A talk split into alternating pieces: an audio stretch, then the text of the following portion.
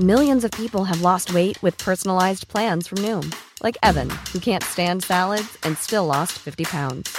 Salads, generally, for most people, are the easy button, right? For me, that wasn't an option. I never really was a salad guy. That's just not who I am. But Noom worked for me. Get your personalized plan today at Noom.com. Real Noom user compensated to provide their story. In four weeks, the typical Noom user can expect to lose one to two pounds per week. Individual results may vary. There's never been a faster or easier way to start your weight loss journey than with PlushCare.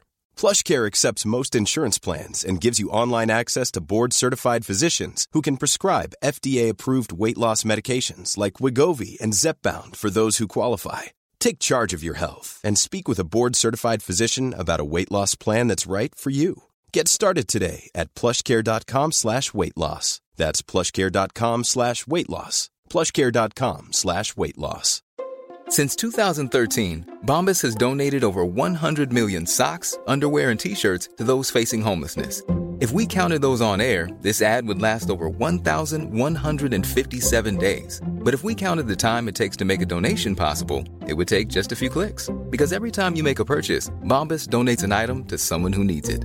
Go to bombas.com slash ACAST and use code ACAST for 20% off your first purchase. That's bombas.com slash ACAST, code ACAST. Je voulais me jeter à l'eau, on était euh, sur un bateau et puis j'étais ah je, vais dans l'eau, je vais pas dans l'eau, je vais dans l'eau, pas dans l'eau. Elle me dit écoute ta, ta première pensée, il faut toujours écouter sa première pensée comme les enfants. Les enfants ils écoutent toujours leur première pensée. Bienvenue sur Nouvelle École et je n'ai plus de voix mais j'ai une super invitée. Shirley Soignon est comédienne, humoriste, productrice. Elle est drôle et surtout extrêmement brillante. Je voulais absolument l'inviter dans Nouvelle École pour parler de sujets profonds.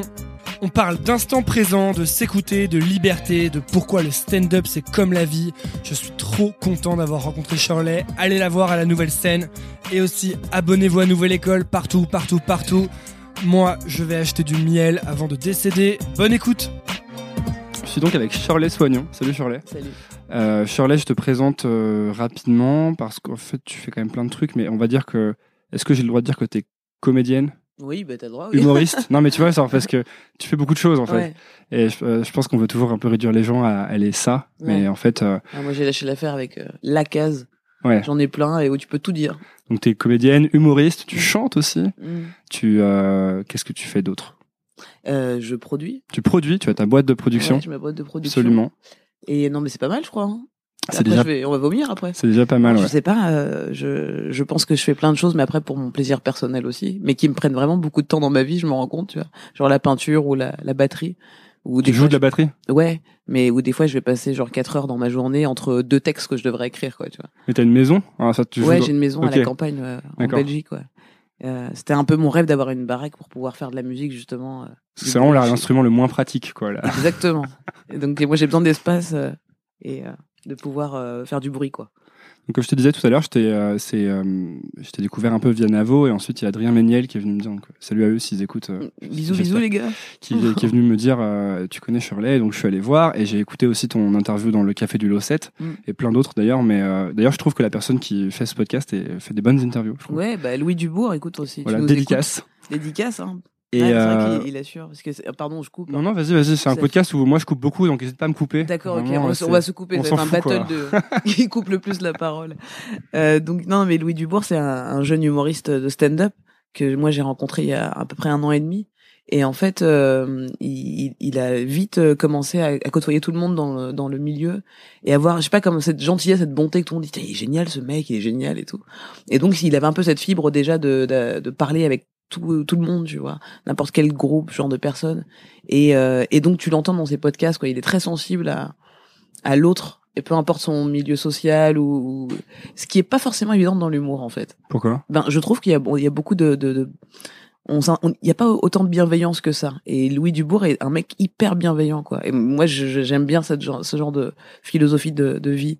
Il est très bienveillant, tu vois, vis-à-vis de l'autre. Voilà. Et ça s'entend dans ses podcasts. J'aime beaucoup ce mec. Et Du coup il a la bonne technique d'avoir fait un podcast un peu comme moi pour euh, rencontrer tous les gens qu'il avait envie de rencontrer. Ouais. Et d'ailleurs, quand j'ai écouté ton podcast, j'ai dit, Tiens, c'est rigolo, vous avez la même euh, intonation, la même musique. Bon, je pense qu'on fait pas un podcast par hasard, s'intéresser aux autres comme ça. C'est l'effet miroir. C'est marrant que tu dises la même musique, ça fait deux fois que tu dis ça. Tu parlais de Ah, ouais, ça c'est. la musique de la voix, c'est ça? Ah ouais, j'ai dit musique quand avant? Euh, Je sais pas, on parlait de quelqu'un tout à l'heure, t'as Ah, dit c'est ah oui, la musique. Ah, on parlait de Joseph Roussin. Ouais, oui, c'est Tu vrai. disais j'aime bien sa musique. Oui, oui, parce que c'est les gens ont une, ont une musique quoi. On parle d'univers des fois, je trouve ça un peu des- tu vois, bizarre, réducteur, genre il a un super univers. Et ouais, c'est vrai, je comprends pas trop cette expression. Donc je parle de musique, la mélodie des gens, tu sais, Hmm. une façon de parler, de. Tu vois là par exemple, je suis. Euh... voilà, t'es c'est comme sur France Culture un peu, là. quoi. Ouais, c'est ma musique du jour. Je t'avais entendu en fait dans le dans le café du Docet, ce qui m'avait vachement, vachement interpellé, Mhm. euh, c'est que tu tu parlais beaucoup de moments présents Mhm. et à un moment dans une autre interview qui n'a rien à voir, dont j'ai oublié le nom, désolé, euh, tu dis que tu recommandes un livre et le livre que tu recommandes c'est euh, Le pouvoir de l'instant présent de Mhm. Eckhart Tolle. Mhm. Et c'était marrant que tu recommandes ce livre. C'est un livre que j'ai lu il y a peut-être un an et demi, deux ans, à un moment où moi j'étais j'étais en vraiment vraiment en dépression totale et euh, et c'est un livre qui m'avait trop marqué. Quoi. Je l'avais lu, j'avais pris comme une énorme baffe. Et euh, après, je l'avais, voulu l'offrir à tout le monde, puis je l'ai recommandé plein de fois. Et, euh, et ça c'est- je trouvais ça intéressant que tu parles de ce bouquin. Et euh, en fait, je voulais te demander pourquoi tu avais recommandé ce bouquin et à quel moment t'avais, t'étais, entré en contact avec ce livre? Écoute, je crois que les, tous les gens qui sont rentrés en contact avec ce bouquin étaient dépressifs quand ils sont tombés en contact. Genre, c'est comme une lumière, genre ah, une bible quoi de dépressif. ouais, c'est ça. Est-ce que tous les, même euh, Kian en, en parle dans le podcast euh, de- du Café au 7 juste après? Et, euh, et on en avait déjà parlé tous les deux sur le fait que bah, on l'avait découvert quand on était plus bas, tu vois. Et que hum, je me rappelle plus vraiment comment je l'ai trouvé ce bouquin. Je, je sais plus. Tout ce que je sais que c'était vraiment genre oh oui c'est tout ce qu'il dit est évident. C'est-à-dire qu'en fait c'était le premier bouquin que je lisais sur le tu vois l'estime de soi, enfin toutes ces conneries, la spiritualité, etc. C'était ton premier bouquin de self-help un peu, c'est ça? Ouais, ou le premier bouquin auquel j'étais là, waouh, ok, c'est euh, c'est simple euh, ce qu'il dit et puis ça me parle directement. J'ai pas besoin de cérébraliser la chose pour la comprendre. C'est juste là en moi. euh, et puis c'est une notion de vie, de l'instant présent, en fait, qui nous rappelle à, à ce qu'on faisait instinctivement quand on était enfant. Tu vois, de d'être de vivre là, le maintenant, euh, de jouer, de s'amuser. Tu vois, de pas penser. à- on n'avait pas les, les factures, on n'avait pas de futur à penser, quoi. Et donc ça nous rappelle des choses qu'on connaît déjà, en fait. C'est pas des trucs qu'on doit euh, qu'on doit euh, comment s'appelle euh, mettre dans notre disque dur quoi tu vois C'est des trucs qui sont déjà là, mais qu'on a oublié, c'est ça? C'est ça en fait c'est une piqûre de rappel ce bouquin je trouve Toi, qu'est-ce qui, qu'est-ce qui fait que t'as, quand t'as lu ça, en fait, il y avait une période où t'avais oublié ces trucs-là? Bah ouais tout depuis l'adolescence je crois à partir de l'adolescence je pense que j'ai commencé à vraiment effacer au fur et à mesure euh, bah non, le le le, Parce la que naïveté le- de l'enfance quoi Parce que le, le, le, le, mé- enfin, le côté humoriste, ça remonte à loin. Je sais que tu, Mm. quand tu étais petite, tu faisais déjà des, des sketchs, Mm, même que tu ouais. dis que tu faisais payer ta famille pour les Ouais, voir et que tu ouais, déjà un peu vrai. productrice aussi. je m'en suis rendu compte avec au, au fur et à mesure des interviews effectivement que j'étais une prod mais euh, quelle était la question de, de base? Non, la question c'était, euh, en fait, comment, euh, comment maintenant, du coup, tu l'appliques euh, ah comment j'applique ce bouquin? Ouais, ou comment, disons, c'est quoi ton, ton rapport au temps, en fait?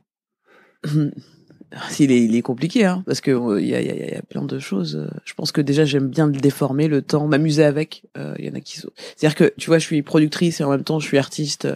Je procrastine tout le temps sur mes textes, sur comment je vais écrire, quand je vais écrire. J'ai toujours des très bonnes idées, mais vraiment je peux rester euh, pendant des mois et des même un an ou deux avec une vanne nulle que, qui est pas bien travaillée parce que je procrastine sur des choses vraiment de fort. Et à côté de ça, j'ai une société de production que j'ai depuis presque quatre ans et qui fonctionne, tu vois. Où on se demande comment vraiment quand tu vois ma vie. et donc euh, il y a toutes ces, je veux dire quand tu as une société, euh, le temps euh, assez bien organisé, tu vois. Il y a quelque chose de l'ordre de quand même. Moi je fais des rétro-planning sur deux trois ans quoi, pour parler aux banques, pour parler des financeurs, etc. Et à côté de ça, je sais pas du tout de quoi il fait euh, dans deux secondes. euh, Pour moi, en- humainement, tu vois, enfin, il y a plein de distorsions. mais ça t'inquiète encore? Comment? Ça t'inquiète encore? Je crois que moi là je commence à me rendre compte que ce qui m'inquiète vraiment c'est la mort clairement. Tu vois le truc où tu vraiment vraiment la mort. La mort de toi. Ouais la mort de moi. Vraiment. Pas des autres c'est horrible hein. je m'en suis rendu compte à quel point j'étais égoïste à ce point-là. Parce que euh, vraiment j'ai perdu des gens dans ma vie ça m'a rendu très triste. Mais j'ai compris que c'était la vie quoi. Enfin tu vois euh, je vais pas faire à chaque fois euh, mon dieu c'est la vie en fait c'est des fois c'est relou parce que c'est dans des circonstances où t'es ah c'est pas cool T'es un peu fâché contre la personne ou ce genre de choses mais euh, en l'occurrence, ma mort, ma, ouais, je, là, cette expérience-là, hmm, c'est comme si on me dit, va, demain, on va faire du parachute, quoi, un saut en parachute. C'est cette expérience de, je sais pas ce que c'est, en même temps, c'est excitant, en même temps, pas du tout, tu vois. Hmm. Donc, euh, le, mon rapport au temps, il est, euh, il est lié à ça. Il est lié au, euh, au fait que parfois, je suis totalement angoissé par cette mort, donc je vais faire 15 000 trucs d'un coup. Mais vraiment 15 000, j'ai plein d'idées, plein de trucs, je vais les noter. J'ai, tu vois, mes cahiers, on dit Rain Man, tu vois, il y en a vraiment de partout. Et puis, euh, d'un autre, côté, euh, j'aime beaucoup être dans cet instant présent, effectivement, la méditation. euh, Tu médites? Ouais, je médite, euh, pas de façon quotidienne, encore une fois, puisque je suis pas quelqu'un de, de stable, en fait, dans ce... non, mais c'est vrai, c'est le mot, même s'il est, il est un peu entendu co- connoté né- négativement. Euh, c'est pas, moi, je l'entends pas comme ça. Pas stable dans l'idée de, tu vois, du lundi au dimanche. Ma vie est pareille tout le temps, quoi. Euh, j'ai mon week-end, je sais pas ce que ça veut dire vraiment. Des fois, on me dit c'est des vacances. Je dis quelles de vacances de qui, de quoi? Je comprends pas ces, ces notions-là vraiment, quoi. Tu vois, je fais semblant de capter parce qu'on me l'a appris à l'école, tu vois. Donc la- la- le rapport au temps, c'est quelque chose que je, c'est, qui m'intéresse. Enfin, c'est, c'est toute ma vie, quoi. C'est toute ma vie. Parce que moi, en fait, il y a. euh, c'est un, c'est un truc sur lequel je me pose beaucoup de questions. Parce que euh, justement, j'ai commencé à lire tous ces bouquins. En fait, je me suis rendu compte à un moment que j'étais, j'avais beaucoup de mal à Mm. être dans le moment présent Mm. et que j'étais toujours soit en train de penser à ce que j'avais mal fait ou fait avant, Mm. soit en train de me dire, oulala, ça va vraiment mal se passer ensuite, tu vois. Ouais, bien sûr. Et euh, même au quotidien, j'ai euh, j'ai du mal à rien faire, par exemple, tu vois. Ou à juste me dire, c'est pas grave, je fais rien. Et je- tu vois ce que je veux dire? Ouais, je comprends. ouais. C'est ça, c'est pour ça que je te demandais, en fait, comment tu. euh, Est-ce que toi, il y a des choses que tu essaies d'appliquer dans ta vie pour être plus dans le moment présent, tu vois? Je crois que ce que j'essaie d'expliquer en ce moment, c'est d'arrêter d'essayer de m'appliquer des trucs. Parce que ça, c'est ce qui fait que je, re- enfin, je n'arrive jamais à le faire, en fait. T'as as appliqué quoi euh, par le. Comment? T'as appliqué des trucs par le passé euh? J'ai appliqué des choses par le passé. Ouais. Euh, oui, oui, j'ai appliqué des choses que je me suis dit dans, par le passé. Ce que je veux dire, c'est que souvent, quand tu dis bon, par exemple, moi, j'aime beaucoup fumer de la weed. de la weed. Et si euh, euh, je passe mon temps à me dire bon, allez, euh, faut que j'arrête pendant euh, trois semaines dès demain, je dirais, je le ferai jamais, tu vois. Alors que à, à partir du moment où je me pose aucune question sur rien, je vis, je peux rester pendant un mois sans fumer et, fumer pendant un, tu vois. Enfin, j'ai pas de, de, de- vraiment, il y a pas cette stabilité de ni de recherche d'objectifs parce que à partir du moment où tu es dans ce genre de choses, c'est déjà dans le futur. C'est d'ailleurs le bouquin. En fait. Tu relâches, en fait, c'est ça? Lâcher prise sur qui on est, ce qu'on doit être. C'est un peu tout l'objet du spectacle que je fais actuellement, que j'ai appelé Monsieur Shirley parce que justement, euh, tu vois, les codes, le fait de mettre des étiquettes sur les choses, etc. Moi, on m'a tout le temps pris pour un mec pour plein de raisons euh, que je peux comprendre, d'autres pas du tout, tu vois. Euh, bon, c'est la C'est perception. quoi un mec en plus? Voilà, c'est ça en fait. C'est- Mais c'est toute la question. Et toute la réponse que j'ai eue dans, dans ma vie, euh, euh, je le raconte, euh, je vous le lis brièvement parce que c'est quand même la fin du spectacle, faut pas que je m'auto-spoil, tu vois. Mais, en soi, euh, moi j'ai- euh, toujours été lesbienne et j'ai jamais pensé à coucher avec un mec. Et genre j'ai 31 ans et à 28 ans, euh, donc il y a pas si longtemps, je rencontre un mec, on a un coup de foudre et tout. Et ça détruit toute ma conception du temps justement et de et de qui on est. De, de, tu vois, enfin parce que moi jamais j'aurais imaginé coucher avec un mec dans ma vie. Et c'est comme, enfin, je sais pas si t'as déjà couché avec un mec, mais si c'est pas le cas, donc tu fais non de la tête, donc c'est pas le cas. Si ça t'arrive un jour, euh, je, vraiment bon courage parce que en vérité c'est pas une question de sexualité, c'est une question de tout ce que tu t'es formaté. Ouais, ton, tu t'es formaté en fait à quelque chose. Et je pensais pas être formaté parce que je croyais que j'étais homosexuel, donc couvert d'esprit. je pensais vraiment que ça m'arrivait dans ma vie, je le gérais de ouf et je l'ai très mal géré, vécu. Comment ça, tu l'as mal vécu? Bah, je l'ai mal vécu parce que ça, c'est comme si j'avais perdu tout mon filet de, je sais pas comment expliquer. En fait, je me suis rendu compte que l'être humain euh, social avait un filet, tu vois. On a, et on, il y a un fond en fait, et que si t'as pas ce fond, ben c'est le néant. Il y a, c'est un lâcher prise sur le vraiment. Et il y a plus de temps, il y a plus rien. Il y a plus de toi, il y a plus de d'identité, il y a plus de Shirley aime les frites ou il y a plus de rien, il y a rien. à partir du moment où j'ai couché avec un mec, je n'avais plus d'identité. Tu veux dire, ça a explosé tous les cadres Tout. que tu avais créés. Sa tub a tout explosé. Pour que tu entendes bien le ça. ça a vraiment genre pouf, fusion, Euh, alignement des astres et euh, et, et tout plus plus d'astres après. Tu vois Et euh, ça t'a dé- déprimé? Enfin, ça t'a stressé? Ouais, et donc je suis passé par une phase de dé- dépression que j'imaginais pas, je pensais pas, mais je- tout ça tu le vois après en fait, tu le vis, tu le sens, tu te rends pas compte que t'es en train d'être complètement euh, dépressif parce que dans tes actions, dans ta façon Et, de euh, réfléchir. le, le mec le sait que t'es que qu'il a été un élément euh, perturbateur comme ça. euh. je pense qu'il peut pas se rendre compte parce qu'il peut pas il, il a il est il est pas dans il a pas mon expérience de la vie on a, et puis lui il est hétérosexuel donc c'est d'ailleurs un échange qu'on a eu qui était assez incroyable c'est qu'il m'a quand même dit mais ça va enfin je comprends pas ce qui est aussi perturbant que ça euh, c'est normal de coucher avec un homme en fait et j'étais là ah, ok donc toi on est sur un autre niveau encore on n'est pas dans le même monde quoi Donc, euh, en tout cas, dans mon monde, c'était complètement, euh, il y avait plus de monde. Et c'est c'est hyper intéressant de se rendre compte que aujourd'hui, des fois, on fait des, des belles phrases sur oui, on, on joue un rôle dans la vie, etc. Maintenant, je sais vraiment qu'on joue un rôle dans la vie et que euh, on s'auto-convainc de qui on est. Tu qu'on porte un masque, c'est ça On ou- porte ce- le masque. Là, je l'ai vu, le mien. Je l'ai vraiment vu. Ce qui est tombé, c'est cassé. Je suis obligé de le recoller et tout. Donc, j'en ai refait un autre, tu vois, depuis. Mais Vous voilà, dire qu'on est obligé d'avoir un masque quoi qu'il arrive Bah, dans son tombes, construisant. vraiment. Ouais, non, sinon tu vraiment j'aurais fini à l'HP. Parce que tu sais ce que tu me dis, ça me fait penser à, tu sais, Jim Carrey et euh, ses frasques récentes, tu les as vues Et bah justement, il est là-dedans. En fait, il, Oui, il parle ouais. d'avoir zéro masque, en fait, c'est ça? Et du coup, d'être. Il dit qu'à la fois il est tout, mais en même temps, t'as l'impression qu'il est rien. C'est Mm, ça un mm, peu. mm. C'est très dur à Ça a l'air flippant, moi, je trouve. ce. C'est très flippant. Surtout, je le vois sur le plateau, euh, je, je sais pas, ouais. Il a l'air un peu perché, quoi. Ouais. C'est vrai que moi, il y a plein de potes, euh, Navo notamment, euh, on en parlait tout à l'heure euh, avant le podcast, mais Navo, euh, il, il a parlé de ce documentaire, il était super énervé, tu vois. Quand Il a vu Jim Carrey, il dit, mais moi, un mec comme ça sur un plateau, jamais, quoi. Tu vois. Pourquoi Euh, bah, jamais je peux. Il, ça, ça l'énervait de se dire, t'as, un film avec, je sais pas combien de comédiens, une équipe de ouf et tout ça, et t'as un gars que tu dois gérer. Ah oui. qui est juste relou quoi tu vois Ouais. qui est là non Jim n'est pas là quoi c'est relou et euh, moi je l'ai regardé le documentaire et vraiment j'étais là c'est tellement marrant ce qu'il fait et c'est tellement euh, enfin je le comprends tellement et je comprends tout le monde en fait Comment s'appelle le documentaire déjà? Jim and Andy Ouais. et euh, c'est ouf quoi enfin c'est moi je trouve ça très drôle ce qu'il a fait et en même temps je comprends que ce soit absolument chiant pour des gens qui sont dans un autre monde Oui. tu vois Du coup, t'as re- tu t'as reconstruit. Euh... T'as reconstruit quoi en fait? Comment? T'as J'ai reconstru- reconstruit quoi? ouais. Ouais, ben, j'ai reconstruit une identité quoi pour qui s'appelle Monsieur Shirley maintenant. Ouais. Ouais, mais euh, ouais, euh, je- je- en fait si tu veux, j'ai pas vraiment changé mes mes codes que j'avais avant cette expérience. C'est plutôt que j'ai conscience de, de mes codes maintenant, tu vois. Ça t'a donné envie de, de, de plus déconstruire de, ou d'arrêter de déconstruire justement Non, j'ai arrêté de déconstruire. Non, j'ai arrêté. J'ai essayé, hein, j'ai vraiment tout cassé à un moment donné, tu vois. J'étais là, ouais, viens, on sort ensemble et tout.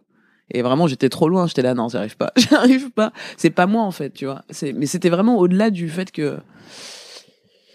C'est-à-dire que, bon, après, c'est aussi une personne, la personne en soi, c'était pas la personne, quoi, tu vois. C'était pas une question de sexe. Mais, euh, il il y avait aussi cette ordre de, c'est pas moi, être avec un gars, énergétiquement, dans la même pièce tous les jours, c'est pas Wam, tu vois. Il va me dire j'ai faim, je vais dire eh, moi aussi, tu vois. On va être en galère. T'essayais, en fait, t'essayais activement de Ouais. euh, déconstruire pour voir jusqu'où ça pouvait aller? Ouais, j'ai trouvé le, la- moi j'ai trouvé le fond. j'ai trouvé mon fond. Ok, tu crois parce que euh, moi je te demandais tout ça parce que justement je sais, je suis sûr que j'ai des trucs, j'ai des choses comme ça euh, dont j'ai pas conscience, Ouais. Tout le monde, ouais, bien sûr. tu vois? Et alors est-ce qu'il faut aller déconstruire, enlever tous les parce que moi j'ai plein de réflexes euh, de base quoi. Euh, Je vais avoir plein de réactions par rapport à des situations ou des gens euh, qui vont être des réactions qui sont qui ont été construites en fait. Alors je peux me passer ma vie à me dire bon, je vais tout déconstruire. Et est-ce que c'est euh, bien ou est-ce que je vais juste euh, finir en hôpital psychiatrique parce que je saurais plus qui je suis? Mais c'est ça, les, pour moi, c'est l'expérience. C'est cool de réfléchir à plein de choses, puis il faut aussi agir sur sa vie, puis voir. Moi, je sais que je suis assez taquine avec moi-même. Donc, j'aime bien aller tenter comme ça des aventures où je sais pas où ça va me mener. Parce que déjà, de base, euh, dans cette euh, expérience dont je te parle, moi, j'étais quand même en couple. Donc, déjà, j'ai refait une règle, tu vois, qui est de pas aller voir ailleurs quand t'es en couple. Mais c'était pour moi une vraie expérience. Une vraie chose de l'ordre de l'expérience. C'est comme si j'avais caché que j'allais à Disney. Pour moi, à mon couple, tu vois. J'avais pas dit que ce week-end-là, j'allais à Disney. Parce que je, c'est un truc, voilà, je, je m'osais faire et j'essayais de, de voir ce que ça pouvait être. Sans imaginer une tromperie là-dedans. Hmm. Tu vois, c'est vraiment une idée d'expérience avec soi-même, quoi. Je suis très taquine avec moi-même. Parce que c'est aussi, je pense que quand t'es humoriste, je crois qu'inconsciemment, des fois, je me demande à quel point notre métier influence nos actions dans la vie. Tu veux dire que t'es plus taquine avec toi-même depuis que t'es humoriste? Ouais, mais comme j'ai toujours été presque humoriste, Ouais. je crois que j'ai toujours été comme, et je me dis à quel point vraiment, ma vie, je l'influence, enfin, je fais des choix pour euh, écrire des trucs marrants derrière, tu vois. Pourquoi? Parce que tu dois aller creuser tes insécurités, les choses comme ça, pour pouvoir ensuite avoir du bon matériel. Ouais, je suis mon propre cobaye, ouais. Ouais. Ouais, c'est intéressant. Mais voilà, maintenant, je vois les limites de, de cette expérience aussi. Parce qu'il y a un gros côté. euh, euh, moi, j'ai l'impression qu'il y a un- quand, quand je regarde ce que tu fais et j'ai vu ton parcours, j'ai l'impression qu'il y a tout un thème de, de, de recherche de liberté aussi, Mm, mm. et que t'es toujours là. Par exemple, tu j'ai dis- tatoué sur mon bras. t'as tatoué liberté sur ton droit, c'est Ouais, moi. free. Tout à l'heure, tu me disais euh, que t'es nomade actuellement, Ouais. que tu vis dans des, euh, tu vis dans une baraque en Belgique et que tu Ouais. fais, que tu fais des allers-retours, etc. ouais, comme je joue à Paris, ouais. C'est, euh, ça a été un, c'était une démarche consciente de, euh, encore une fois, de pousser la, voir jusqu'où tu pouvais être libre. C'est mon problème, quoi. C'est à chaque fois, à chaque fois, je me dis, je réfléchis après. J'ai pas de permis, par exemple. Donc, normalement, t'es pas censé aller à la campagne quand t'as pas de permis, alors que tu joues à Paris, tu vois. Je me suis engagé, j'ai signé un contrat pour jouer à Paris tous les, tous les week-ends et je décide à ce moment-là de partir vivre à, 3 heures de Paris. Euh, parce que ma copine décide d'aller faire ses études là-bas, elle reprend ses études, elle est en pleine campagne. Je suis aussi très bien avec cette personne, donc j'ai besoin aussi de cet équilibre avec elle, euh, de la voir, euh, voilà, de me un peu de bonheur. Euh, et en même temps, j'avais envie de vivre la campagne, donc elle y était. Je dis ah bah tout tout match, tu vois. Et je réfléchis avec l'affect plus qu'avec le Mhm. avec le, le rationnel, quoi. Donc me, me voilà effectivement arrivé à la campagne, quoi. Tu voulais vivre à la campagne pour, euh, c'est pour le boulot? Ouais, c'est pour parce que j'en avais marre de Paris, quoi. J'en avais marre de Paris, donc je me suis dit bon, en fait, je suis très dans l'ins- l'instant, ouais, pour le coup. Vraiment, genre, ah, je crois que j'en ai marre, je me casse, quoi. Il y a pas de. Et là où tout le monde te dit, mais attends, euh, il y a ton métier, machin. Et je me dis, ouais, mais mon métier, je vais pas bien le faire si je suis pas bien avec moi-même déjà, tu vois. Donc euh, c'est vrai que ça pousse à faire, euh, à s'écouter en permanence. S'écouter. Quand t'es humoriste et tout. Mais moi, je pense qu'il y a, il y a plein de choses qui font que j'en suis arrivé à cette façon de réfléchir, qui est très sauvage en fait, tu vois par rapport à une société, à une organisation, à des amis. Ouais, y a un- moi j'ai l'impression qu'il y a un côté, tu t'es extrait de la, de la matrice. Ouais, j'essaie en fait, mais je rigole en fait parce que je peux pas vraiment m'extraire de la matrice. Ah, c'est justement ça, c'est le ce dont on parlait tout à l'heure. C'est quand tu t'extrais trop, il y a. euh, Ouais, donc je, fais- je fais je dose quoi. Mais c'est comme le fait d'être humoriste et productrice. C'est vraiment la même chose, c'est-à-dire que productrice c'est le côté terre à terre de ma personne et l'artiste, tu vois. Celle qui rêve, qui pense à plein, qui imagine, qui n'a pas de limite dans. Moi, j'ai ouais. La productrice, elle réfléchit pas du tout pareil que l'artiste, vraiment. Je suis la même personne, tu vois, mais je ne réfléchis pas du tout pareil pour le même projet, tu vois. Genre, j'ai deux avis contraires des fois. Tu pouvais pas être en, CDI, toi? Non, mais non, j'ai essayé, ça n'a pas duré longtemps. Je fais, ah, ça va être chaud. Non, non, le fait d'être, euh, c'est, c'est pas le fait d'être un- dans un bureau euh, le- tous les jours, machin. C'est l'intention qu'il y a dedans, quoi. C'est les gens, la tristesse des gens. C'est, tu vois, c'est l'énergie qu'on t'apporte, quoi. Euh, c'est pas le fait du tout d'être à un bureau fermé. C'est pas ça. Je peux vraiment, j'ai ce côté moi très euh, laborieux du travail. Des fois, je peux être enfermé dans mon bureau pendant des, des jours et des jours. Tu vois, c'est pas du tout le problème d'être enfermé dans un bureau. C'est euh, l'énergie des gens qui sont là parce qu'ils doivent avoir de l'argent, quoi. Tu vois. Enfin, ce truc de pas faire un truc qu'on aime, quoi, tout simplement. Ça me déprime. Toi, t'as su dès le début qu'il fallait que tu fasses un truc que t'aimes. J'avais pas le choix. Puis, tu sais, quand, euh, je sais pas, est-ce que j'allais te dire justement, euh, tu prends du recul sur euh, sur qui t'es et tout. La, la- moi, la vie, elle m'a un peu obligé, quoi. C'est-à-dire euh, de, de de voir euh, tout, tout, toutes euh, mes expériences de la vie font que j'étais obligé d'un moment donné de le, de voir vraiment mon reflet dans le miroir. C'est-à-dire, on parle de ce truc-là, mais là, je- vraiment de voir qui tu es. Euh, en l'occurrence, le fait d'être une femme, le fait d'être noire, euh, le fait d'être humoriste, euh, le fait d'avoir des locks. c'est marrant, t'es un peu le pôle inverse de euh, l'homme blanc euh, Ouais, cisgenre euh, en d'école fait. de commerce. totalement Moi. l'inverse. on est euh, yin et le yang. D'ailleurs, il y a, il y a- t'as une phrase dans un de tes sketchs où tu dis euh, que ta mère t'a dit que tu devais, il Ouais. fallait choisir parce qu'ils pouvaient pas tous les avoir. Ouais, on m'a dit enlève noir. Mais ouais, effectivement, euh, le fait d'avoir tout ça, les expériences de la vie font que. Puis quand t'es, je te dis, t'es artiste, tu rencontres plein de gens, t'as des discussions, des réflexions, tu finis par te rendre compte de ce que tu représentes dans le monde. Déjà, tu vois. Euh, je me suis rendu compte, hein, c'est- on a un maillot, en fait. Je suis pas sûr que le micro t'entende très bien. Ah, dis-moi. Là, il t'entend bien là. C'est bon, ok. Désolé. Euh, tu vois, le fait d'être, de représenter tout ça, c'est avoir un maillot, quoi, dans une, d'être, faire partie d'une équipe. Et j'étais j'étais pas au courant. J'ai mis vraiment beaucoup de temps à comprendre que je fais partie d'une équipe, quoi. Une équipe euh, choisie, c'est pas du tout choisi, hein, c'est arbitraire, quoi, par rapport à ce que tu sors. euh, Comment tu sors du, du vagin de ta daronne, quoi, tu vois. C'est après, hop, tu vas dans une équipe directe, quoi. Hmm. Et ça, tu le sais pas. Ça, t'as mis avant. longtemps à le comprendre? Ouais, de ouf. Mais vraiment, alors que parce que ma famille est métissée, quoi. J'ai une grand-mère blanche et un grand-père noir. Ça fait que je, pour moi, je comprenais pas. Tu vois, j'étais pas enfermé dans quelque chose. C'est la société qui m'a montré qu'après il y avait des trucs qui étaient enfermants. Une culture, ouais, une culture enfermante, quoi. J'ai cette double culture là. Le fait d'être aussi homosexuel. euh, euh, je pense que mon père il m'a tellement cassé les couilles à me dire il faut être, tu vois, euh, euh, il faut être plus fort que les autres, il faut en faire plus dans cette société, ma fille, il faut se battre. euh, en plus, il y a une femme, euh, puis en plus, t'en rajoutes derrière, machin.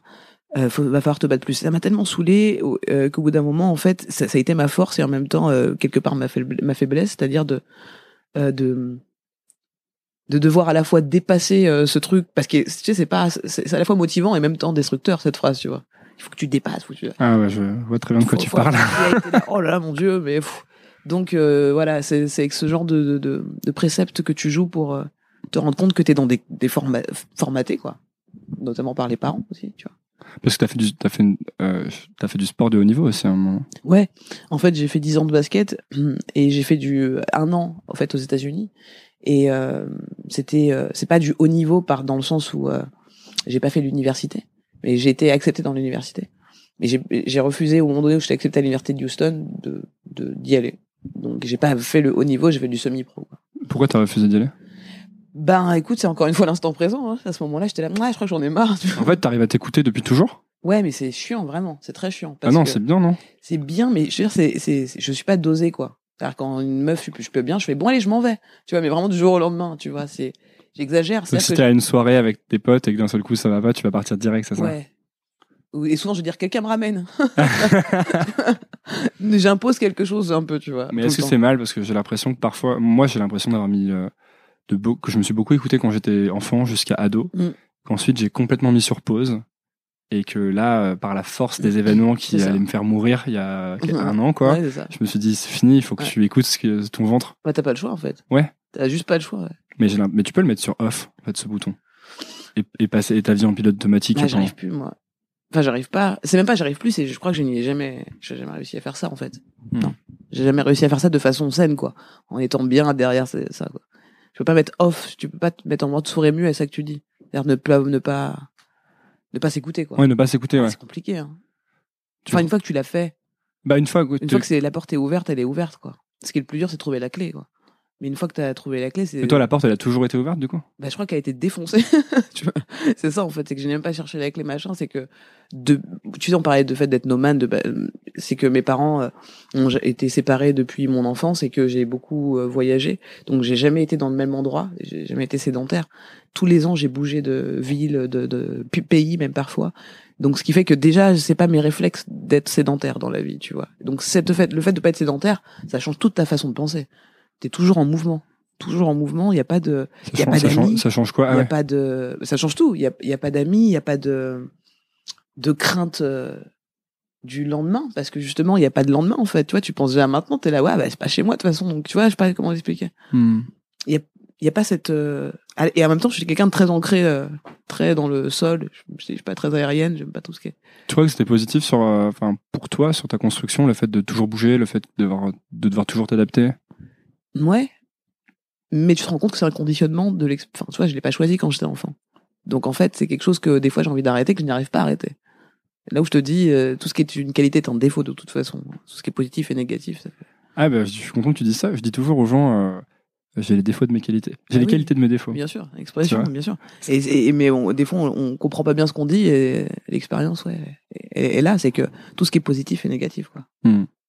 Je, je t'entendais dire, je crois, dans le, je, sais plus quelle interview, que, que la, la, la liberté, la, la souffrance était intimement liée à la liberté. Mm, Comme si, il faut, sou- comme s'il fallait souffrir pour être euh, libre. ouais ça me fait chier de dire ce genre de phrases qui sont un peu genre tu vois Non, mais tu crois, tu crois? Bah oui, oui, je crois ce que je dis, malheureusement. J'aurais pu changer d'avis, mais pour le coup, non.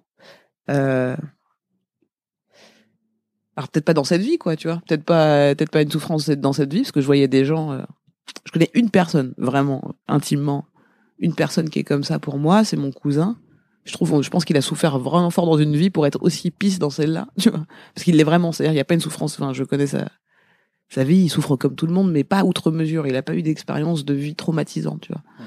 Il n'y a rien eu de tout ça, mais il est d'une euh, ouverture, d'une euh, simplicité euh, dans l'instant présent, justement, ce, ce truc de lâcher prise, de pas avoir peur du, du lendemain. Il a ce truc de changer comme ça s'il il s'écoute, quoi. Il a fait des hautes études pour être designer euh, produit, il a bossé chez Adidas, et puis d'un coup, il dit, moi, je vais être chanteur. Puis il fait chanteur. t'sais. Puis bon, pour, il commence pour l'instant, tu vois. Ouais, ouais. C'est le premier mannequin que je vois qui commence à 28 ans et qui cartonne. Parce que euh, toujours ah, cool, et puis on aime la vie, puis on mange des fruits. Il va au marché depuis, tu vois, il a toujours été au marché. À 20 ans, quand moi j'allais au McDo, lui il était déjà, bon, manger des fruits, c'est important. Tu vois. Ok. Et il y a des gens qui sont comme ça déjà dans la simplicité. Des fois, je trouve que pour aller à cette simplicité, c'est souvent parce que tu t'es ballot, t'as été ballotté, t'as eu plein d'expériences difficiles, t'as cherché, la- t'as taquiné la vie. Moi, maintenant, je suis, euh, je suis attiré par euh, la simplicité et la quiétude ça, parce ouais. que j'en peux plus d'être dans l'autre truc, quoi. Voilà, c'est ça. J'en peux plus d'être Souvent, c'est anxieux. comme de... ça que t'arrives à ça, c'est avec la souffrance. Donc je me dis, peut-être pas dans cette vie, tu vois. Enfin, c'est des. Je suis pas du tout euh, bouddhiste. J'en sais rien, tu vois, Mais- des ouais. théories, quoi. Parce qu'en plus, le bouddhisme, en fait, il dit que la liberté, c'est la fin de la souffrance. Non? Mm. Que le bouddhisme, en tout cas, c'est la fin de la souffrance. Le but, c'est la fin de la souffrance. C'est ça. C'est euh, de toute façon le mot liberté déjà c'est une notion humaine, mais effectivement à partir du moment où tu es euh, libéré en bouddhisme, on appelle ça plutôt de l'éveil, prise de conscience, l'éveil, euh, t'es plus dans ces notions-là du tout. Ça veut plus rien dire, même la souffrance. Enfin, tu vois, tout ça, tout ça n'a plus de sens quoi. Tout ce qu'on dit là n'a pas de sens euh, et c'est un concept qui me plaît bien, qui me parle quoi. Tu vois, je suis pas bouddhiste, mais il y a des préceptes dans, dans le bouddhisme qui m'intéressent, qui me parlent comme dans le livre de Cartollet. Tu vois, ouais, ça, ça, ça- ça parle à mon corps, mes, mes sens. Le fait de dire que, euh, euh, enfin, le fait de dire ça, quoi, qu'il n'y a pas de, qu'il y a plus de notions, euh, que toutes ces notions n'ont plus de sens, quoi, qu'on vit, enfin, tu vois, qu'on vit quelque chose qui est tellement au-delà de tout ça que ça se décrit même pas avec des mots là tout de suite. Tu vois. c'est pas. C'est quoi, en fait, pour toi euh, Parce qu'on parlait de liberté, et je viens de penser, en fait, c'est ça se définit un peu de plein de manières, en fait, la liberté. Mm. C'est quoi pour toi euh, être libre? Millions of people have lost weight with personalized plans from Noom, like Evan, who can't stand salads and still lost 50 pounds. Salads, generally, for most people, are the easy button, right? For me, that wasn't an option. I never really was a salad guy. That's just not who I am. But Noom worked for me. Get your personalized plan today at Noom.com. Real Noom user compensated to provide their story. In four weeks, the typical Noom user can expect to lose one to two pounds per week. Individual results may vary. Hiring for your small business? If you're not looking for professionals on LinkedIn, you're looking in the wrong place. That's like looking for your car keys in a fish tank.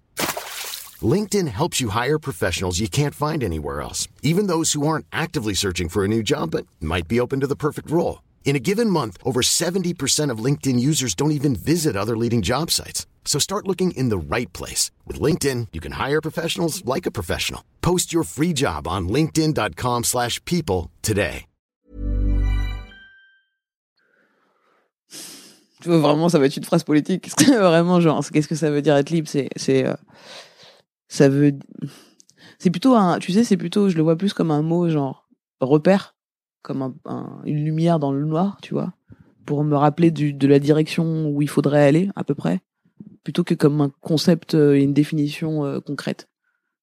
Quand tu vois, tu ça comme un thème, en fait, c'est ça. Ouais, c'est plutôt un thème dans lequel il y a plein de sous-thèmes, quoi. Ouais, ouais. Euh, qui sont liés à notre vie en fait puisque comme je te dis la liberté c'est une notion humaine de toute façon ça n'a aucun aucun sens sinon donc euh, la- pour, pour- c'est pour moi la liberté j'entends j'entends le justement le- la notion du temps le rapport au temps euh, le rapport à la mort donc euh, c'est c'est c'est je te dis c'est un grand thème de plein de choses mais qui sont liés à notre rapport à la vie tout simplement Est-ce que euh, je te parlais d'un truc tout à l'heure avant que tu viennes, tu sais, c'est que euh, c'est lié à tous ces trucs de de- d'instant présent, de temps et tout. Mm. C'est euh, j'arrive pas à me décrocher de mon téléphone. Mm. Et toi, t'as plus de smartphone. ouais bah oui j'ai même euh, oublié mon téléphone que Téléphone, j'ai ton téléphone de dealer. ouais mon vieux téléphone de grand-mère là. Pour- qu'est-ce qu'il y a- euh, pourquoi t'as C'était une décision consciente de je veux pas être addict à- au téléphone? ouais bon En déjà, plus, j'ai- t'avais un sketch là-dessus à un moment. C'est ça, déjà, je m'étais, j'avais commencé à me faire des, mes propres mantras sur le sujet avec ce sketch sur l'iPhone. Quand j'ai vu qu'il y avait euh, l'iPhone Mania et tout, j'étais là, ouais, ça a l'air fou. Enfin, c'est fou ce qui se passe, euh, nos réflexes et tout. Moi, quand j'ai commencé à essayer de zoomer une photo papier, j'ai dit, ah ouais, il y a un souci, tu vois, on commence à changer de façon de, penser et tout. Et euh, effectivement, euh, quelques années après, euh, je vois un documentaire sur euh, de France 2, la Cache Investigation, et de la fabrication des smartphones. Mais je le regarde vraiment, tu sais, parce que souvent on entend parler du reportage. Je fais, ouais, t'as vu le reportage? Ouais, ouais, je l'ai vu. Enfin, tu l'as pas vu?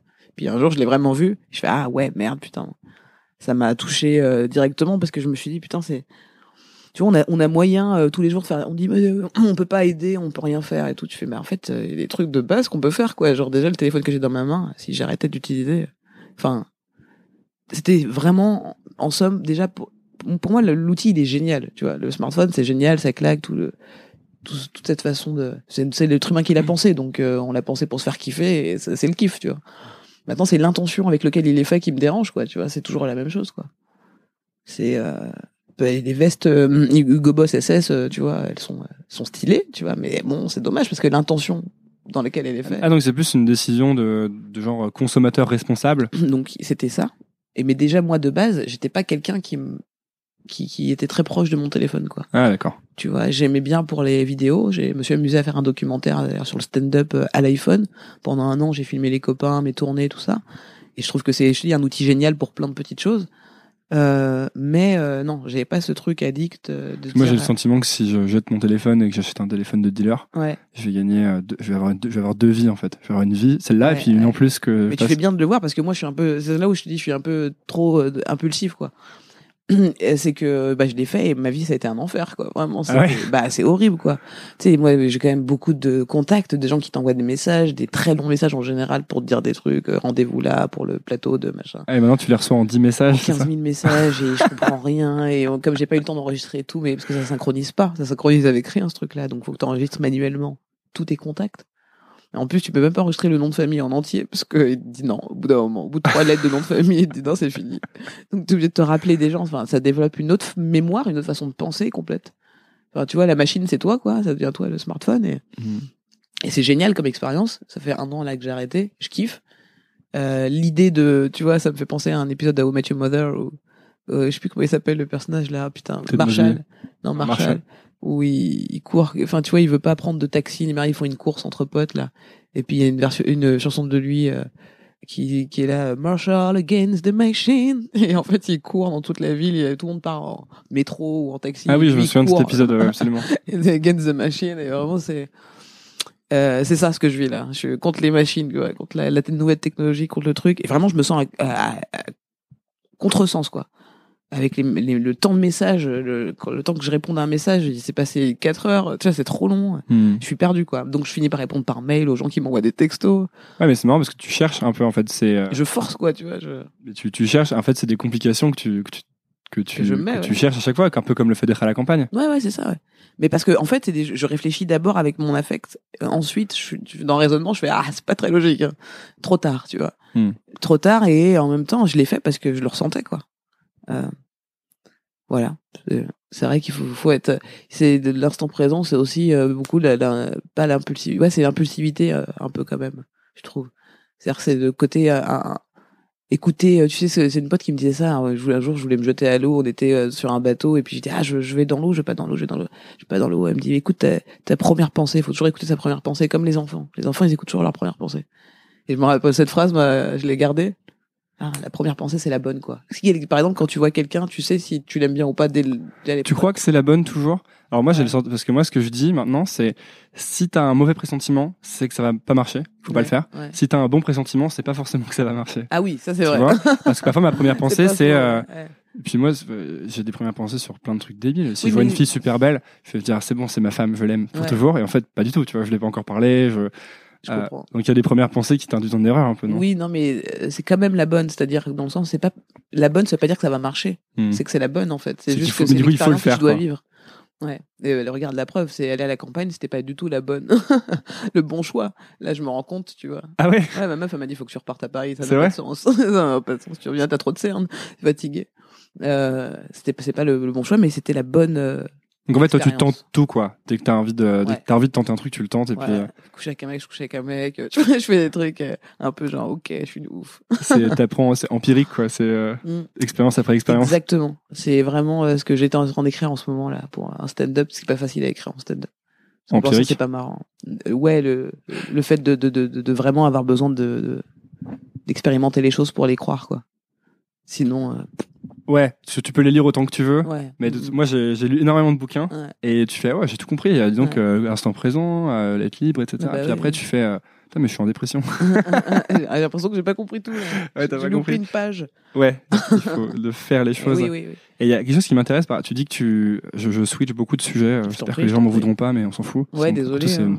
Vrai que moi aussi, je digresse beaucoup quand je parle. Mais c'est un podcast tout en digression. Donc, euh, Ouais, c'est bon, pour ça, bah, t'as vu, j'ai pas de, t'as vu, je regarde- j'essaie de parader mes questions et tout. Euh, tu dis, euh, j'écris là-dessus, c'est difficile Mm. et c'est pas forcément très drôle. Mm. Et quelque chose que je trouve intéressant avec toi, c'est qu'en fait, j'ai l'impression, j'ai l'impression que t'es pas drôle. c'est pas ce que j'allais dire. Non, j'ai l'impression. J'aurais aimé fin du podcast. Et merci à la semaine prochaine. Non, mais parce que je t'entendais parler de George Carlin dans une. Ouais. euh, et George Carlin, c'est un type qui. Il, il essaie.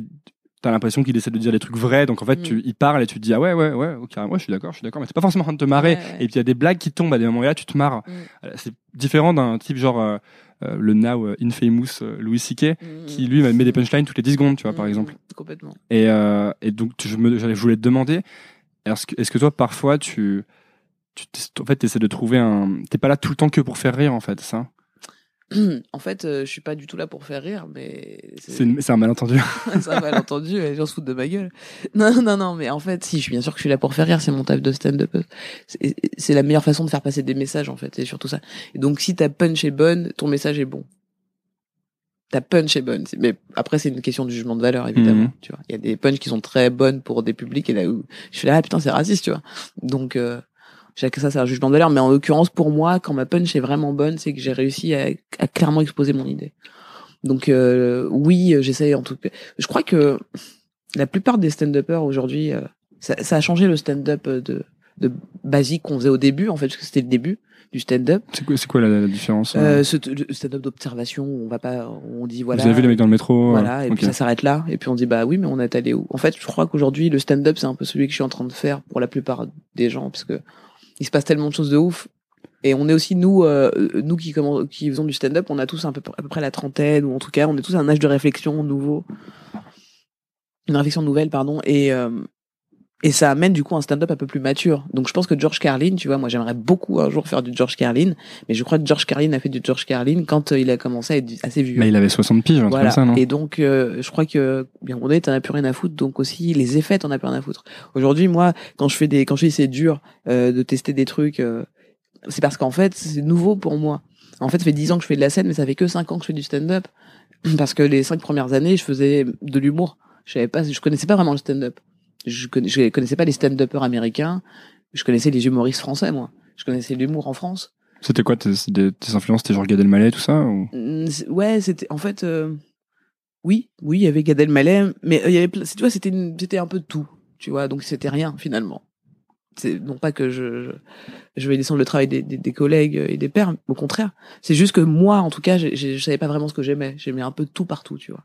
Et d'un coup, quand j'ai vu euh, les premiers stand-up américains, euh, parce que euh, Kian et tout ça, on se passait des, des, des disques durs avec des vidéos, machin, et que j'ai découvert George Carlin, je fais oh putain, c'est exactement ça que je veux faire depuis le départ. Mais je savais, j'aurais pas pu le nommer. Je savais pas, je l'avais jamais vu en fait. Comment tu le décris?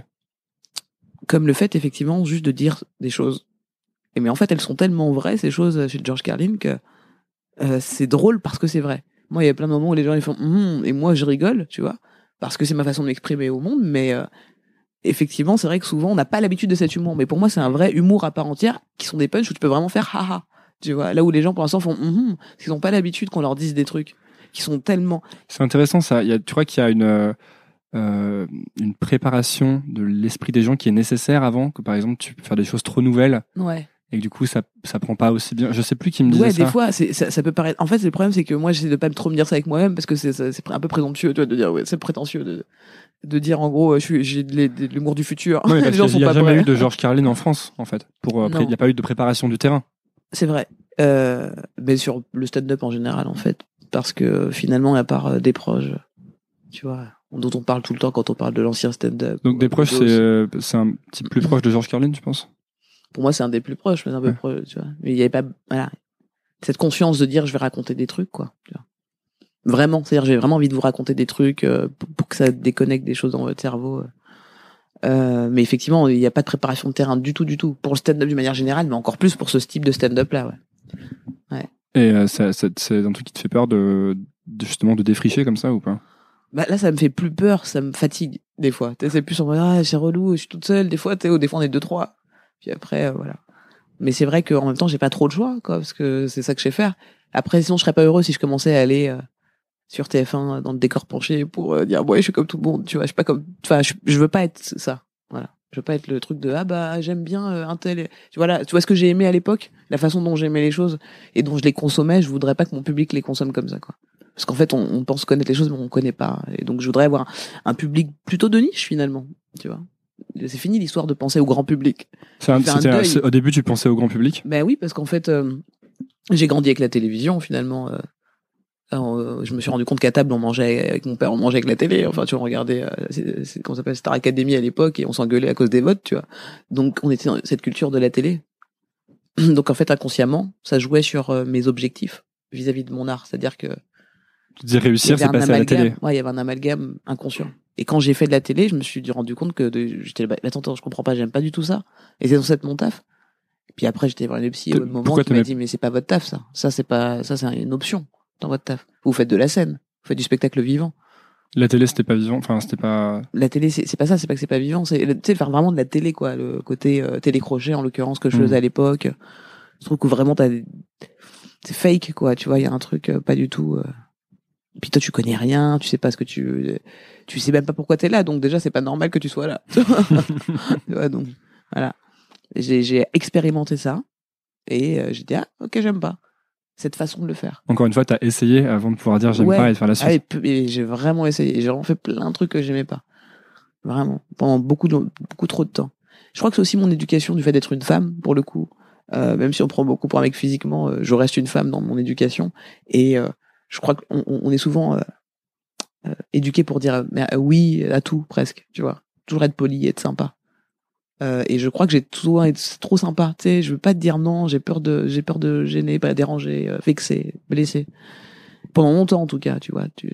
On a cette image de moi de quelqu'un qui est très sûr d'elle, qui sait exactement où elle va, mais putain, c'est tellement touchant que quelqu'un fait attention à toi, à ton travail, et te dit ah j'aimerais bien t'inviter à un truc. Et... Moi j'ai 15 000 potes, ils font ah non c'est mort, je le fais pas, c'est pas payé euh, comme il faut, etc. Toi tu fais mais c'est quand même mon travail de le faire, tu vois, c'est bien de. Et tu dis oui, et tu dis oui à tout et et euh, donc ou dire oui à tout, euh, tu vois, au bout d'un moment, euh, bon voilà, je sais exactement ce que j'aime et ce que j'aime pas. Tu sais, ma- tu sais exactement quand est-ce qu'il faut dire oui et non maintenant? Non, toujours pas. Parce que moi, je suis nul à ça. Non, je hein. sais quand. je sais. Non, si je sais quand maintenant quand est-ce qu'il faut dire non. Euh, ça me fait de la peine maintenant, tu vois, mais je le fais parce que ça me fera plus de peine. En fait, je suis le genre de personne qui dit oui à tout, puis après qui qui change. T'as Non, pas canule. Non, non, j'annule pas, mais je le fais euh, les, les sourcils froncés. Ouais, ouais. tu vois. Et donc c'est cool pour personne. Moi, j'annule, donc euh, c'est peut-être peut-être c'est mieux de le faire. à- Moi, je dis oui horrible. et après, je, ah, je roule sur mon Ouais. canapé pendant une journée et je fais en fait non. pas. c'est ça. Ça arrive aussi. Ça arrive aussi que j'annule avant. euh, Non, non, désolé. Tu dis euh, que tu as grandi avec ce- la télé, le fait de, de plaire à beaucoup de monde. Et euh, c'est intéressant parce que j'ai l'impression qu'il y a un petit peu un, un paradoxe entre faire de l'humour et plaire à tout le monde, puisque Mm. t'es un- est-ce que t'es pas un peu obligé de cliver ou de justement de.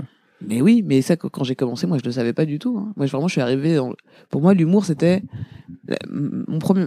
Parce que j'avais un objectif quand j'ai commencé quand même. C'est un peu... On va dire un peu de complexe de Messie, euh, comme tous les humoristes, je pense, de se dire, euh, OK, quelle est ma mission euh, en tant qu'humoriste? Et moi, je me suis dit, c'est de faire... Tu vois, le, cette phrase bateau, de dire, je vais donner du bonheur aux gens. Et vraiment, euh, grâce à moi, ils vont réussir à... Ça, c'est la phrase bateau du monde du- des humoristes? Ouais, ouais. On va donner du bonheur aux gens. C'est un peu comme dans les startups, euh, rendre le monde meilleur. the alors que tu vois, on est, tout le monde est censé le faire tous les jours, de, euh, tu vois, donner du bonheur aux gens, enfin, des bonnes énergies en gros quoi. Et en vérité, je me, avec le temps, je me suis rendu compte que c'était pas du tout notre taf, au contraire.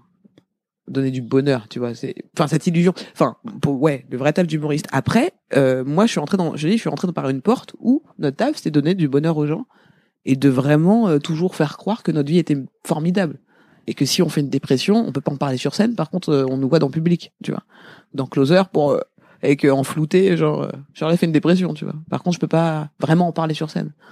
La sexualité, faut pas vraiment en parler. La politique, faut pas vraiment en En parler. fait, tous les vrais trucs, faut pas en parler. Pas vraiment, tu vois.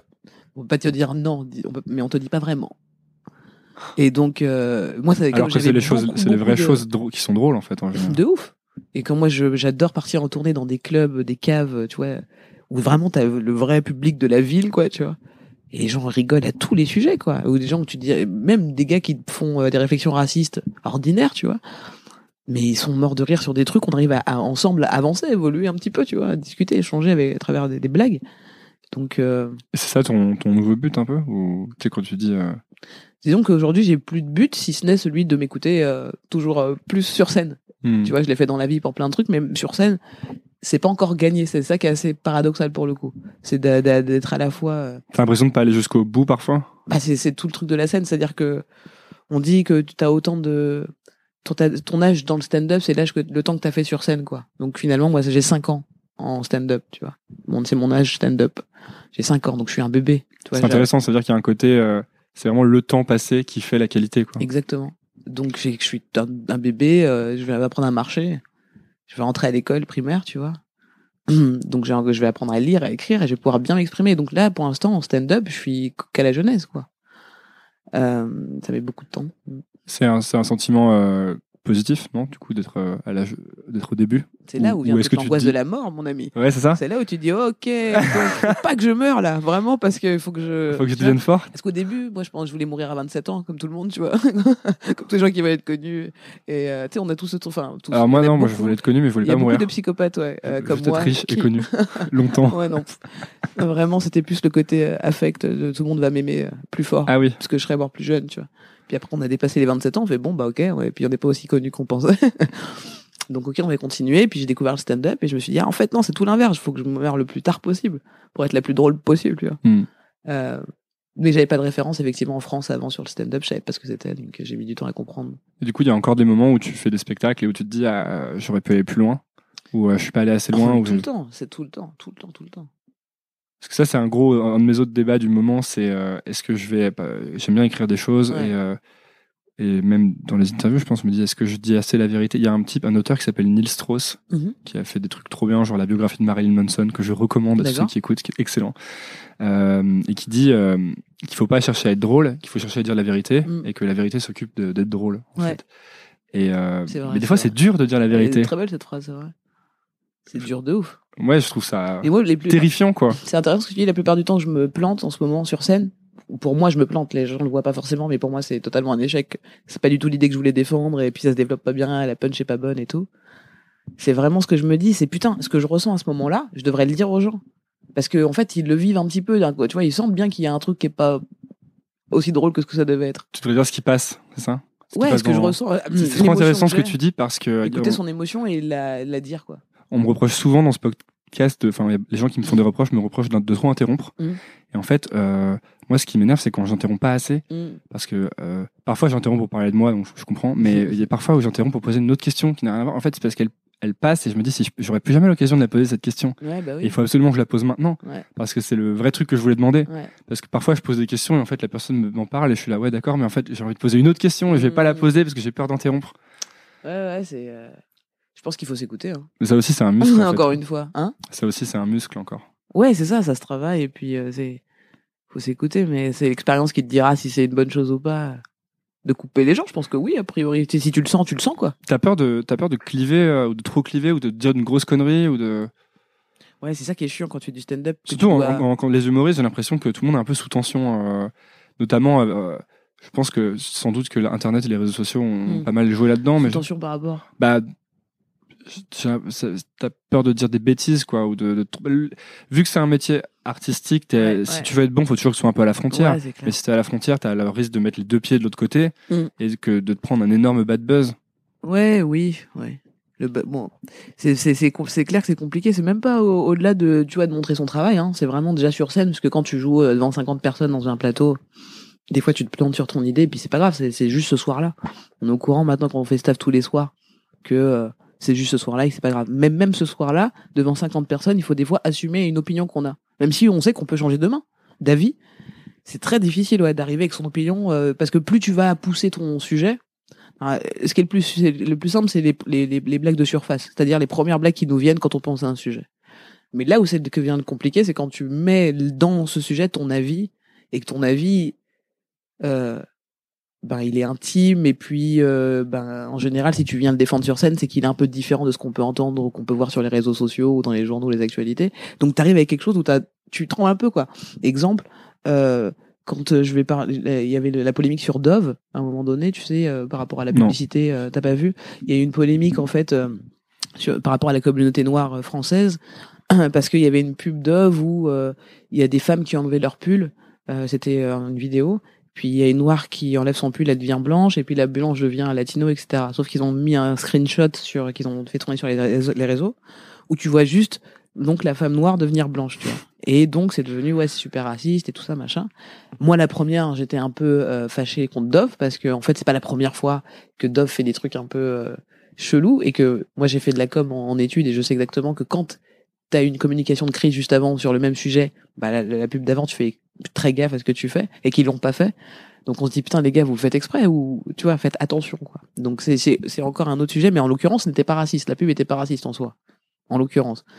Mais si des gens ont, euh, comment dire, chopé le screenshot et dit, et Eh, ça, ça, nous, ça nous blesse, ça fait mal, ça fait chier, euh, c'est qu'ils sont tatillons, quoi. Ils font chier, tu vois, ils vont. De toute façon, la communauté noire va faire chier sur tout maintenant. Ça, c'est un autre sujet. Bref. Toujours est-il que quand j'en parle sur scène, eh ben, euh, souvent, je joue en plus de blanc que de noir. Quand je joue que devant des noirs, il y a des sujets euh, sur, euh, sur Dove, les gens comprennent direct parce que déjà, ils ont l'actu en tête, euh, ils, ils ont vécu le truc, ils ont réfléchi à la chose, etc. Quand je vais jouer devant un public plus blanc, qui n'a pas réfléchi à la chose, ça va pas du tout être écouté pareil.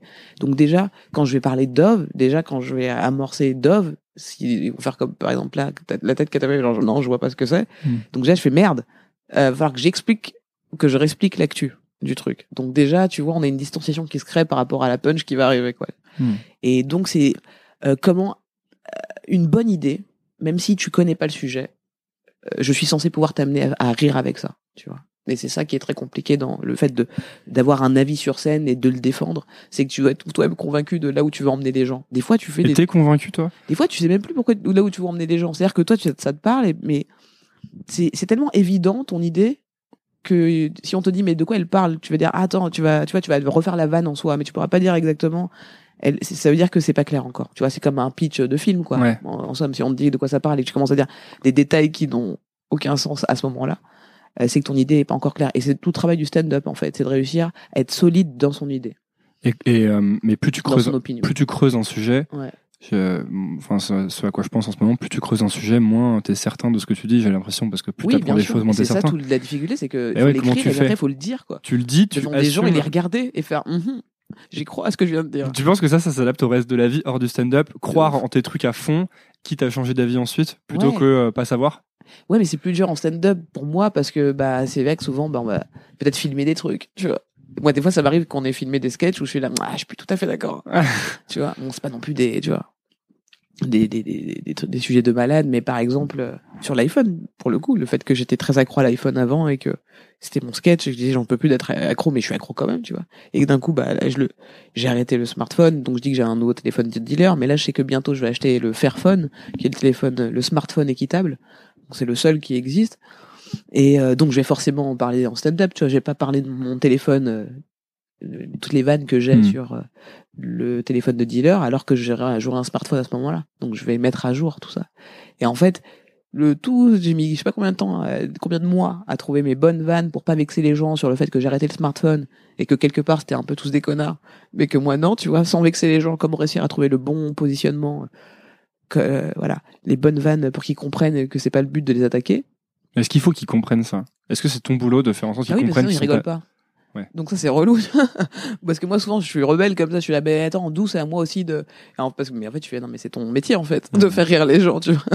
Parce qu'on peut être euh, des fois un peu mauvaise foi mais c'est parce que si tu prends chaque personne individuellement c'est pas du tout le même rapport que quand ils sont en groupe voilà tout simplement. Donc c'est pas parce qu'ils comprennent pas le truc et qu'ils trouvent pas ça drôle des fois. C'est juste que la façon la musique justement Ouais. dont on parlait du début avec laquelle tu vas à dire ben ça va euh, Puis si tu vois que les autres ne le- la pas, tu vas pas rire. Ouais, euh. voilà, il y a tout un truc, c'est à toi de maîtriser ça et de dire, je sais exactement où je vous emmène, tout va bien se passer, même si c'est épineux.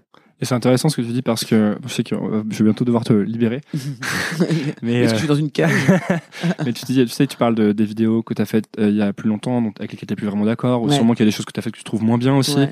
Et euh, sûrement que quand tu fais, euh, tu testes des blagues, tu prends des bides, forcément. Et, euh, mais en fait, est-ce que ce, ça, ça c'est quelque chose qui t'affecte vraiment au quotidien ou, euh, ou qui t'a affecté à un moment? Non, Parce- au quotidien, non. Ouais. Au quotidien, non, mais il y a des moments, c'est douloureux. Je pense que beaucoup de gens ont peur de démarrer des trucs parce qu'ils ont peur de ces moments-là, en fait. Mhm. Ces moments où tu sors quelque chose et ça marche pas. Mhm. Ou alors, euh, t'as fait des trucs et en fait, après, tu les assumes plus. Non, c'est vrai que ça, en tant qu'humoriste, on a cette chance quand même que c'est no- c'est notre travail en permanence. C'est-à-dire qu'un chanteur, à un moment donné, c'est plus son travail. Il va pas aller tous les soirs en comédie club, enfin, en cave pour aller tester ses, ses chansons. Tu peux vraiment travailler ta chanson dans ton, dans ton coin avec euh, tes musiciens, etc., sans avoir à tester devant le public parce que l'effet que t'attends du public n'est pas le même que nous.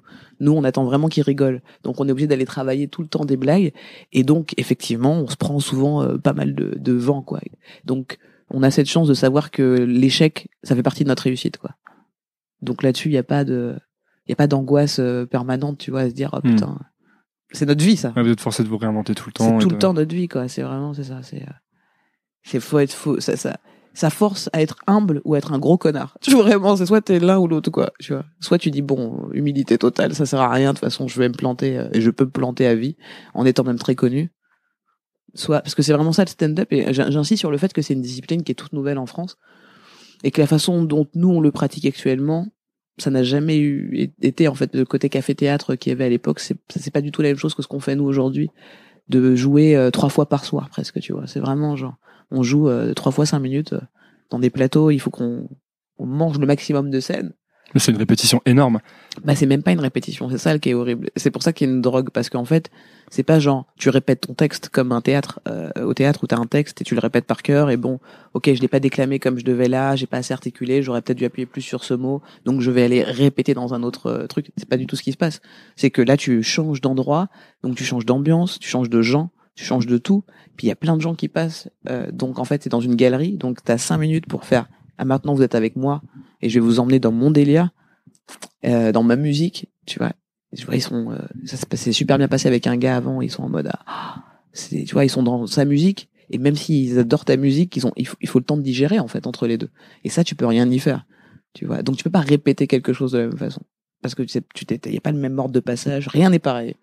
Rien. Tout à l'heure, tu disais, euh, j'ai pas envie de mourir maintenant parce que je veux devenir euh, forte en stand-up. Mm, mm. Mais en fait, tu peux devenir forte en stand-up. Quand est-ce que tu sais que t'es forte en stand-up? Euh, quand euh, les gens euh, rient fort et que vraiment, je crois que c'est un truc que vraiment en plus tu t'en rends compte. Il y a- je pense qu'il y a des moments, des périodes de vie en stand-up où tu cartonnes. Tu vois, t'as tes petits moments. Et puis après, c'est des cycles en fait. C'est, Mm. t'as besoin de faire des. En tout cas, moi, c'est un peu dépression, succès, dépression, succès. Tu vois. C'est, c'est pas vraiment dépression dans le sens encore une fois négatif, mais c'est comme euh, l'agriculture, tu vois. Là, tu, tu plantes, euh, tu sèmes, tu récoltes. Puis après, euh, il y a tout, euh, je sais pas trop comment ça se passe exactement, mais je crois qu'il y a des mauvaises herbes, etc. que tu laboures, tu vois, pour. J'ai cru que t'allais vraiment entrer dans le détail. Ouais, moi aussi j'ai cru. et après j'étais là, non, en fait, je connais pas. Je voyais un tracteur et c'est tout. donc, mais voilà, je pense qu'il y a tout ce truc de labourer et de recommencer pour semer, récolter de nouveau. Tu vois, donc euh, c'est la vie en fait, quoi. Tu, le stand-up, c'est vraiment la vie pour moi. C'est tous les jours, quoi. c'est vraiment ça, une, ouais, leçon de vie permanente. De tu, re- tu, tu réussis pour euh, pour échouer, pour réussir, pour échouer, pour réussir. Bah, merci beaucoup, Shirley, d'être Bah, venue sur merci. Nouvelle École. On vient de faire euh, pile une heure. Formidable, C'est pas mal, hein. cool. Euh, tu, en ce moment, tu as un spectacle qui s'appelle Monsieur Shirley, Ouais. qui est, où tu joues à Paris à la Nouvelle Scène. Exact, Euh, la Nouvelle Scène, c'est à côté de Notre-Dame, du côté Saint-Michel, c'est vrai. pour les gens qui écoutent. Euh, donc, parce que je dis ça parce qu'ensuite, je vais te, j'allais te demander où est-ce que j'envoie les gens qui s'intéressent à toi? Euh, tu oui, ben on à la nouvelle à la Nouvelle Scène. Ouais, pas chez moi direct, la Pas- nouvelle scène. non, mais je voulais dire sur les réseaux sociaux. ah ou- oui, tu vois, je suis déjà déconnecté. Euh, Facebook, hein C'est Facebook. ça, on dit ça Facebook. Twitter, euh, Instagram. Bientôt, j'aurai re-Instagram parce que je n'en avais plus. Et j'avais plus de quoi faire des photos donc. euh, Ah oui, je, je voyais que ça faisait longtemps que t'avais pas. Bah ouais, j'ai- je pouvais plus. Mais là, je vais avoir le Fairphone. Ah oui, j'ai oublié de te poser une question hyper importante. Vu que tu Ah. lis plein de bouquins, Ouais. quel euh, bouquin je dois absolument lire? Absolument? Ouais. Euh, je sais pas si t'as déjà lu Le Prince de Machiavel. Ouais, si, ouais, j'ai lu le Prince ouais, de tu l'as, t'as fini? Bah, je l'ai peut-être, je l'ai lu il y a longtemps quand j'étais à l'école, donc peut-être que je Oui, l'ai ça. À l'école, t'as dû faire des extraits, euh, des analyses de texte. De... Ouais, Pas du euh, Bah, je vais relire ça. Je pense qu'il faut le relire adulte, ce bouquin. Il est, euh, il est intéressant sur le, la façon dont on pense le monde, je trouve. Ok, j'irai lire ça.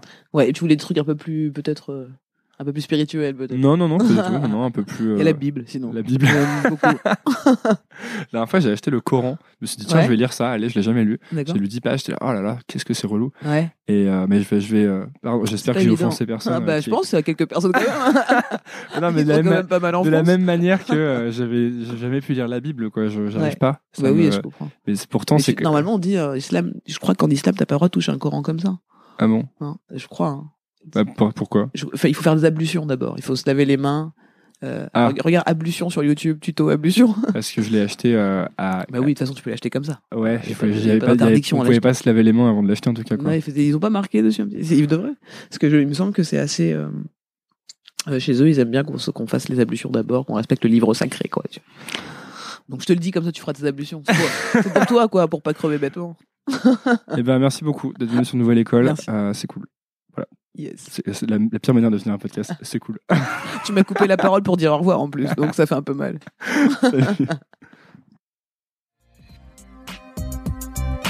Merci d'avoir écouté. Si ça vous a plu, pensez à vous abonner sur iTunes ou Apple Podcast en cherchant Nouvelle École. C'est la première étape. Ensuite, vous pouvez encore plus m'aider en donnant une note au podcast, 5 étoiles de préférence. Ça se passe dans la section avis de iTunes ou de l'application podcast et ça aide beaucoup Nouvelle École. Vous êtes de plus en plus nombreux à suivre et ça me permet d'améliorer sans cesse le podcast. Merci à tous. Nouvelle École, c'est tous les lundis sans faute à 17h. À la semaine prochaine. Even on a budget, quality is non-negotiable. That's why Quince is the place to score high-end essentials at 50 to 80% less than similar brands. Get your hands on buttery soft cashmere sweaters from just 60 bucks, Italian leather jackets, and so much more. And the best part about Quince, they exclusively partner with factories committed to safe, ethical, and responsible manufacturing. Elevate your style without the elevated price tag with Quince. Go to quince.com slash upgrade for free shipping and 365-day returns. Hi, I'm Daniel, founder of Pretty Litter. Cats and cat owners deserve better than any old-fashioned litter. That's why I teamed up with scientists and veterinarians to create Pretty Litter. Its innovative crystal formula has superior odor control and weighs up to 80% less than clay litter. Pretty Litter even monitors health by changing colors to help detect early signs of potential illness. It's the world's smartest kitty litter. Go to prettylitter.com and use code ACAST for 20% off your first order and a free cat toy. Terms and conditions apply. See site for details. Planning for your next trip? Elevate your travel style with Quince. Quince has all the jet setting essentials you'll want for your next getaway, like European linen, premium luggage options, buttery soft Italian leather bags, and so much more. And is all priced at 50 to 80% less than similar brands. Plus, Quince only works with factories that use safe and ethical manufacturing practices. Pack your bags with high-quality essentials you'll be wearing for vacations to come with Quince. Go to quince.com slash pack for free shipping and 365-day returns.